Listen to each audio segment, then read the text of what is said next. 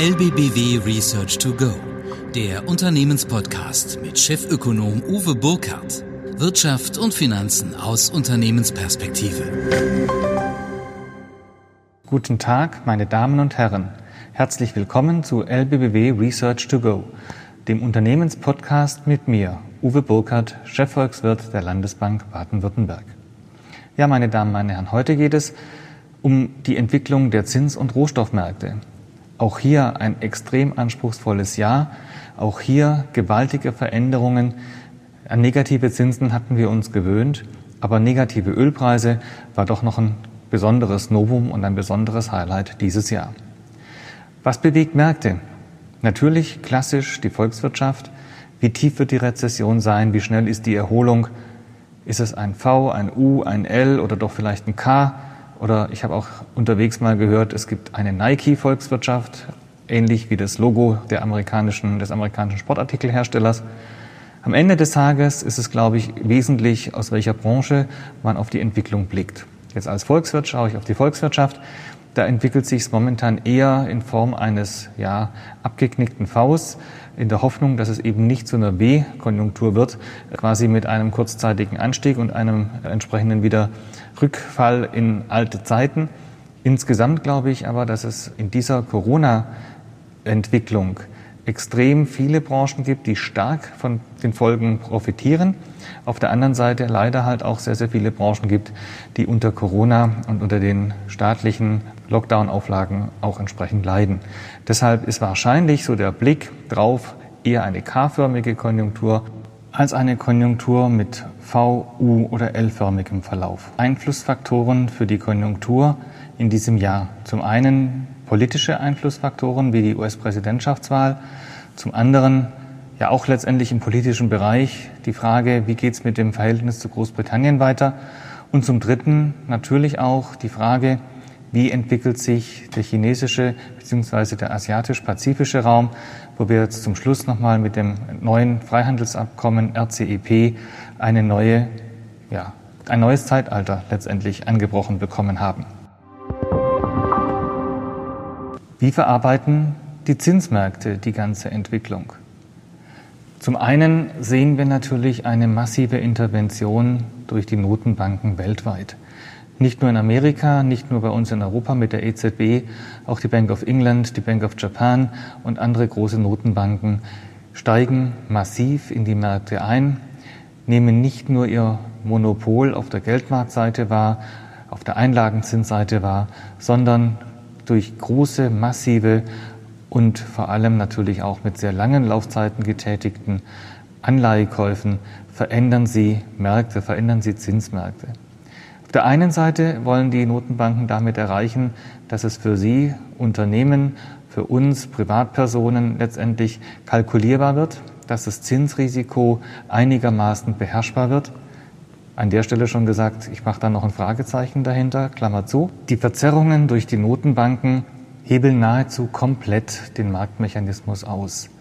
Notenbanken, die in Billionensumme Anleihen kaufen, verzerren dramatisch die Nachfrageseite, bringen damit natürlich auch Preise entsprechend äh, in Bewegung und lösen Ausweichreaktionen aus.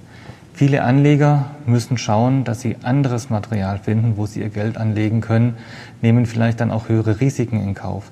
Dieser Verdrängungswettbewerb, den die Notenbanken in die Wege geleitet haben, führt natürlich dann auch dazu, dass bestimmte private Nachfrage verdrängt wird.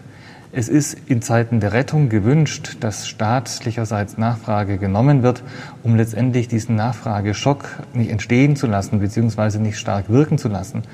Aber es ist aus meiner Sicht schon ein Unterschied, ob sich so ein Instrument verselbstständigt, über die Zeit sogar noch aufbaut und es keinerlei Möglichkeit zu geben scheint, wieder aus diesem Instrumentarium auszusteigen. Die Amerikaner haben es probiert.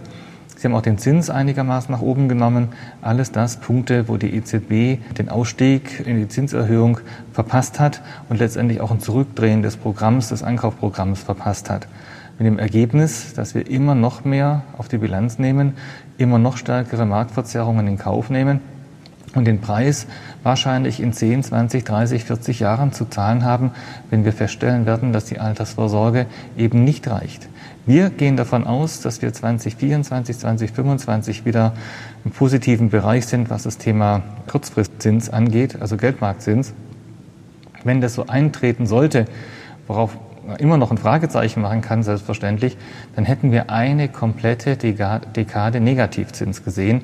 Und Negativzins hat natürlich massive Implikationen auf Anlageverhalten, auf Kaufverhalten, auf letztendlich auch Ansparverhalten. Und ich finde, diese Langzeitwirkungen dürfen wir nicht außer Acht lassen. Es kommt mir manchmal so vor wie bei der Kernenergie, dass man die Langfristrisiken ausgeklammert hat, nicht beachtet hat und jetzt irgendwann die großen Risiken langfristig so schlagend werden, dass sie fast nicht mehr beherrschbar sind und wir dann vor einem totalen ja, Kollaps stehen. Und äh, ich glaube, den Fehler, den wir da gemacht haben, sollten wir auf der sehr wichtigen Zinsseite nicht tun. Ich möchte an der Stelle aber auch davor warnen zu sagen, naja, also der Zins kennt eigentlich bloß eine Richtung und liegt jetzt in der stabilen Seitwärtslage und der rührt sich über die nächsten Jahre nicht und wir können also die Zinsseite komplett außer Acht lassen. Ich glaube, es macht Sinn, tatsächlich zu schauen, wann kosten mich Zinsabsicherungen nichts, wann sind sie sehr günstig, um dann einfach ein Stückchen mehr Sicherheit zu geben in meine Finanzierung, in meine Finanzierungsstruktur und dann am Ende auch davon zu profitieren, von diesen ja, absonderlichen Marktgegebenheiten oder Kaufverhalten der Notenbanken. Ich meine, wir können viel darüber schimpfen, aber wir dürfen natürlich auch davon profitieren. Und ich glaube, das ist dann sogar in diesem Fall gewünscht. Was macht die Rohstoffseite? Die Rohstoffseite war dieses Jahr auch extrem spannend. Wir sind eigentlich mit einer ja, etwas freundlicheren Konjunkturmeinung ins Jahr gestartet. Also weniger wir als LBBW, sondern mehr so die Gesamtzahl der Ökonomen. Weil natürlich mit einer Lockerung der Notenbankpolitik der Amerikaner das Jahr 2020 unter einem ganz guten Vorzeichen gestanden hat. Dann kam Corona und Corona hat sämtliche Planungen dieser Art über den Haufen geworfen. Der Flugverkehr, ein großer Abnehmer von Ölprodukten, am Boden. Ähm, Lockdowns haben die Verkehrssituation zum Teil zum Erliegen gebracht. Also ganz große Nachfrager, die ausgefallen sind. Und das hat massive Auswirkungen gehabt auf die Ölmärkte, aber natürlich auch durch die Produktionsstillstände in China und anderswo auch auf andere Rohstoffe. Letztendlich sieht man bei den Rohstoffmärkten immer wunderbar die tatsächliche Konjunkturerwartung. Das heißt, Rohstoffpreise fahren die Achterbahn der Konjunktur mit und schlagen sogar noch entsprechend stärker aus. Also im ersten Quartal diesen Jahres zum Beispiel gaben die Preise an den Rohstoffmärkten über alle Preise hinweg rund 25 Prozent nach. Der Bloomberg Commodity Index, der den Spotpreis äh, darstellt, sank im März auf Niveaus von letztmalig 2009 bzw. 2015, 2016. Also Sie sehen, es ging rasant abwärts. Und dann ab dem zweiten Quartal, Sie erinnern sich, da war dann der Tiefpunkt durchschritten. Wir haben dann auch im dritten Quartal positive Wachstumszahlen gesehen. Ab dem zweiten Quartal ging es dann Schritt für Schritt nach oben und haben zum Schluss in diesem Index ein neues Jahreshoch gesehen. Das waren die Top-Performer. Silber mit plus 30 Prozent, Sojamehl mit plus 21 Prozent. Auch da kommt noch das Thema Handel, Handelskonflikt USA, China ein Stück weit zum Tragen und Gold mit plus 19 Prozent. Was waren die schlechtesten Performer? Gut, ich glaube, das ist kein großes Geheimnis. Die Ölsorten Western Texas Intermediate, Heizöl und auch entsprechend Benzin. WTI minus 57 Prozent, Heizöl knapp 50 Prozent und Benzin bisschen mehr als 40 Prozent. Sie sehen, dramatisch, dramatisch aber natürlich auch anfällig dafür, wenn über Hoffnung auf Impfung, Hoffnung auf ein bisschen Normalität dann auch wieder die Nachfrage steigend erwartet wird. Wir gehen davon aus, dass im nächsten Jahr die Weltwirtschaft um mehr als fünf Prozent wächst. In unseren Prognosen ist 5,4 Prozent eingetragen. Haupttreiber ist China und die asiatische Region, China mit plus 7,5. Aber auch die Aufholbewegungen in anderen Volkswirtschaften, auch in Europa, tragen mit dazu bei. Und das sollte dazu führen, dass auch die Ölnachfrage wieder ein Stück weit nach oben geht, insbesondere aus China getrieben, die ja auch vorhaben, Raffineriekapazitäten, Förderkapazitäten nach oben zu fahren. Wir haben 2020 im Vergleich zum Vorjahr rund 8 Millionen Fass pro Tag weniger Ölnachfrage gesehen. Das liegt natürlich auch am verringerten Flugverkehr. Wir haben als Konsequenz die Nordseesorte Brent im April, Mitte April auf 16 US-Dollar pro Fass im Preis gesehen. Ein absoluter Absturz. West Texas Intermediate, WTI, hat es, wie gesagt, sogar negative Preise gegeben aufgrund von äh, Lagerbeständen und entsprechenden Terminkurven. Die OPEC und angeschlossene oder kooperierende Staaten, wie in dem Fall Russland, haben mit massiven Förderkürzungen reagiert. Und dies mit, in Verbindung mit der seit Mitte 2020 wieder anziehenden Ölnachfrage, langsam anziehenden Ölnachfrage, hat dazu geführt, dass der Preis sich wieder stabilisiert hat. Wir gehen davon aus, dass wir bis Ende 2021 einen Preis pro Fass Öl der Nordseesorte brennt, sehen werden, was so bei 50 US-Dollar liegt. Wir glauben nicht, dass Öl deutlich teurer wird weil wir natürlich die CO2-Belastung aus der Verbrennung fossiler Brennstoffe perspektivisch viel höher gewichten und die Staatengemeinschaft jetzt auch, wo die Amerikaner wieder dem Pariser Klimaschutzabkommen beitreten wollen, ein höheres Gewicht beimessen werden. Das heißt, die Bepreisung von fossilen Rohstoffen, äh, die CO2 entsprechend ausstoßen, wird aus unserer Sicht deutlich höher werden. Das heißt, je billiger die Rohstoffe werden, umso höher ist Platz oder umso mehr Platz ist für eine entsprechend zusätzliche Besteuerung. Gold hat auch einen neuen Rekord gezeigt. Die Unsicherheit in USA, die Unsicherheit natürlich in Verbindung mit Corona, neue geldpolitische Maßnahmen, eventuell sogar noch tiefere Negativzinsen. All das hat dazu geführt, dass Gold im Laufe des Jahres massiv forcierte. Anfang August haben wir mit 2075 US-Dollar pro einer Unze Gold ein neues Allzeithoch gesehen. Die Nachfrageseite, klar, es waren die spekulativen Momente, die Anleger, die physisch hinterlegte ETCs gekauft haben und damit auch die Goldbestände auf rekordhohe 34 Prozent beziehungsweise 870 Tonnen von Januar bis Ende Oktober nach oben getrieben haben. Die Schmucknachfrage, traditionell recht stark, hat aber deutlich nachgelassen, rund 40 Prozent tiefer als 2019 mit 860 Tonnen. Und die Notenbanken, die ja ihre Anlagen entsprechend diversifiziert anlegen, haben im gleichen Zeitraum 50 Prozent weniger gekauft als im Jahr zuvor. Die industrielle Nachfrage, klar, angesichts der Konjunktur auch 12 Prozent tiefer. Das heißt, es war im Wesentlichen spekulationsgetrieben und das macht natürlich den Goldpreis unter anderem ja sehr erratisch. Wir dürfen davon ausgehen, dass wir nächstes Jahr weiterhin, wie beschrieben, ein niedriges Zinsniveau haben. Der Goldpreis sollte damit auch nach unten abgesichert sein. Die Opportunitätskosten, dass ich halt für das Halten von Gold zwar keinen Zins bekomme, aber auf der anderen Seite zurzeit es ja eher sogar noch ein Vorteil ist, dass ich keinen Zins zahlen muss, sollte dieses Thema auch für weitere Anlegerkreise einfach attraktiv halten. Wir gehen nicht davon aus, dass die ETCs ihre, das Tempo ihrer Goldkäufe aufrechterhalten können. Am Ende sollte der Goldhaus 2021 so langsam die Luft ausgehen. Wir rechnen mit einer ja, Stabilisierung und am Jahresende dann mit Goldpreisen von 1.800 Dollar je Feinunze. Faire Wert liegt bei rund 1700 US-Dollar. Das heißt, es ist immer noch ein Stück weit spekulatives Momentum mit dabei drin.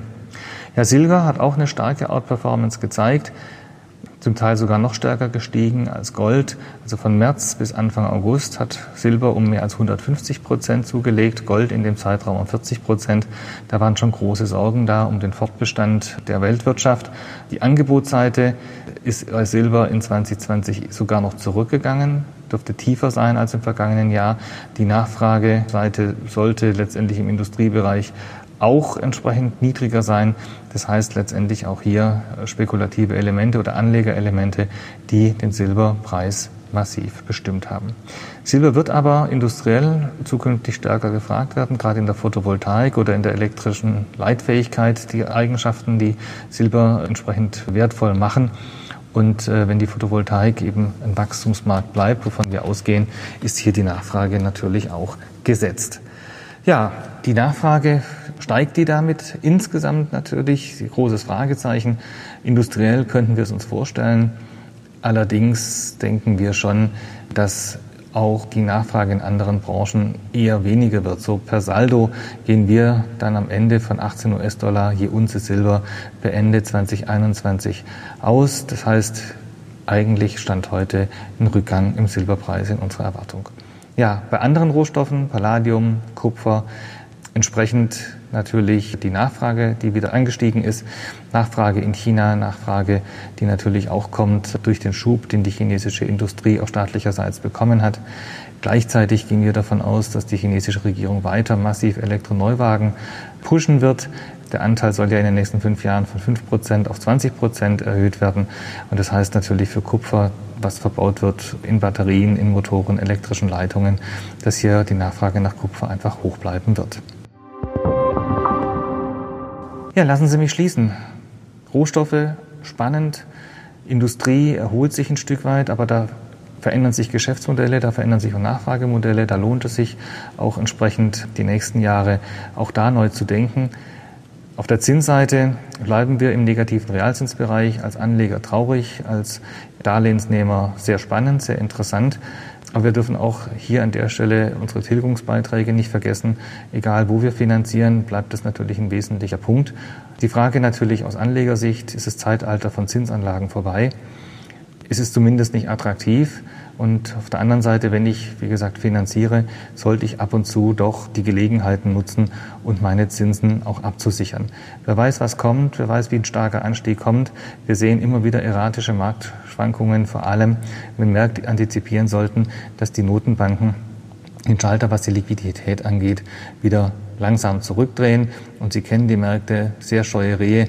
Schon das leiseste Geräusch in diese Richtung könnte Anleger verschrecken und damit auch gewisse Schwankungen auslösen. Und ich glaube, da ist es einfach gut, wenn die Absicherung günstig ist, über diesen Moment einfach auch ganz locker und gelassen drüber hinwegsehen zu können. Ja, ich danke Ihnen ganz herzlich fürs Zuhören. Ich hoffe, dass wir in Austausch kommen, dass wir im Austausch bleiben. Ich freue mich jedes Mal über Feedback, was Sie mir auch sehr zahlreich zukommen lassen. An der Stelle auch dafür herzlichen Dank. Empfehlen Sie uns weiter. Schicken Sie es an Freunde, Bekannte, von denen Sie glauben, Sie könnten sich dafür interessieren. Wir als LBBW Research und auch ich persönlich freuen mich sehr, mit Ihnen in Diskussion zu treten, in Austausch zu treten. Bis dahin wünsche ich Ihnen eine schöne, besinnliche Adventszeit. Nutzen Sie die Gelegenheit dieses Jahr besonders zur Ruhe zu kommen, auszuspannen. Ich glaube, dadurch, dass viele Weihnachtsfeiern eben nicht stattfinden und wir dann doch eher zu Hause bleiben, gibt es vielleicht dieses Jahr auch endlich mal die Gelegenheit, dass aus diesem Wunsch einer ruhigen Adventszeit, ruhige Weihnachtsfeiertage tatsächlich auch mal Wirklichkeit wird. Ich freue mich. Bis zum nächsten Mal. Ihr Uwe Burkhardt. Das war LBBW Research to Go mit Chefökonom Uwe Burkhardt.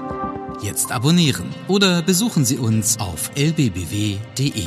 Wir verfolgen für Sie die Weltwirtschaft, analysieren Märkte und Trends. Bereit für Neues. LBBW.